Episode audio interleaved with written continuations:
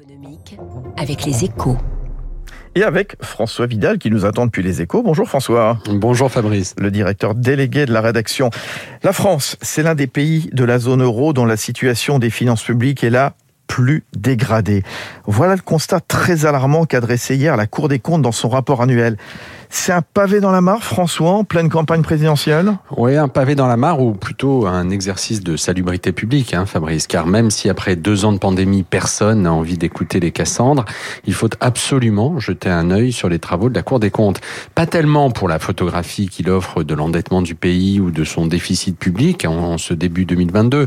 Le, le, niveau atteint par ces deux indicateurs est préoccupant, c'est sûr, mais il porte la trace du quoi qu'il en coûte. Et ça, même les très rigoristes auditeurs de la rue Cambon ne le remettent pas en cause. Non, le principal enseignement de ce rapport, c'est qu'il montre à quel point la France a augmenté son train de vie pendant la crise du Covid. À coup de nouvelles dépenses pérennes comme le Ségur de la santé et de suppression de recettes liées à des baisses d'impôts tout aussi récurrentes, on a créé les conditions d'un creusement durable des déficits. Et, c'est ce qui a conduit donc la, la Cour des comptes, François, à réclamer un programme d'économie supplémentaire de 9 milliards d'euros par an oui, un effort qui peut paraître colossal, hein, voire décalé si on le met euh, en regard des, des coûteuses promesses des candidats à la présidentielle. Mais en réalité, ce, ce programme serait un minima. Hein. Il nous permettrait simplement de retrouver une trajectoire aboutissant à 3% de déficit d'ici à 2027. En clair, il corrigerait les dérives des seules dernières années.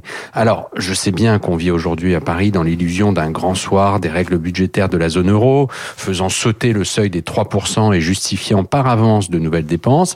Mais cette vision est loin d'être partagée par nos partenaires qui sont prêts à, qui sont prêts à aménager les règles communes pour financer la transition énergétique, pas nos boîtes de doliprane.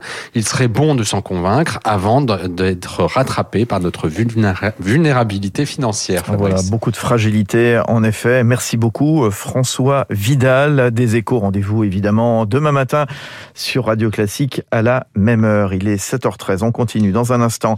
L'invité de l'économie, c'est Wilfried Galland, directeur stratégie chez Montpensier Finance. Jusqu'où les taux d'intérêt peuvent-ils